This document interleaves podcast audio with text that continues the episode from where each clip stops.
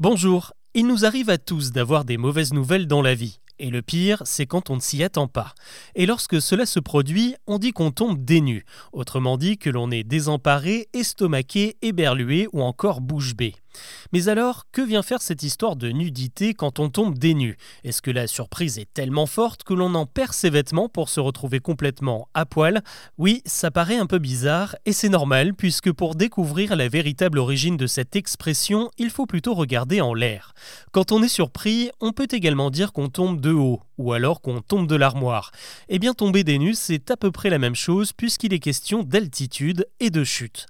Pour bien comprendre, il faut se souvenir que les nus, NUES, ont longtemps désigné les nuages.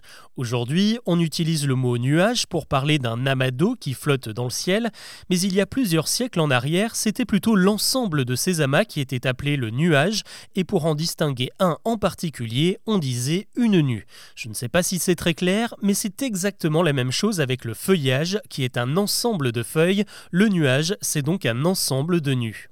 C'est d'ailleurs ce même sens qu'on retrouve dans l'expression porter quelqu'un au nu, qui signifie qu'on vante tellement ses mérites qu'on l'élève au-dessus des autres. C'est aussi pour ça que l'on parle d'une nuée pour désigner un gros nuage ou encore une forme compacte.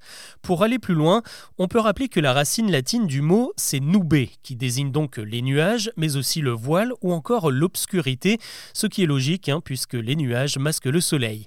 Et de ce terme sont nés de très nombreux mots français comme les noces ou l'adjectif nuptial car traditionnellement une mariée porte un voile le jour de la cérémonie. Et quand une idée nous obsède au point de faire de l'ombre à tout le reste, on dit que l'on est obnubilé. Mais attention, c'est bien souvent quand on a la tête dans les nuages qu'on finit par en tomber. Voilà pour ce nouvel épisode de Franc Parler. Avant de vous quitter, je vous invite à découvrir un autre podcast Chose à savoir que je prends énormément de plaisir à publier. Il s'intitule La rumeur et en quelques minutes, je vous propose de plonger avec moi dans les histoires les plus dingues qui circulent. Des idées reçues, des légendes urbaines, des fake news dont vous avez probablement entendu parler sans prendre le temps de les vérifier. Il y a-t-il vraiment de l'antivomitif dans les burgers du McDo? Est-ce que le Fanta a réellement été inventé par les nazis? Encore d'où sortent les images de la tour Eiffel en flammes partagées ces derniers jours sur les réseaux sociaux.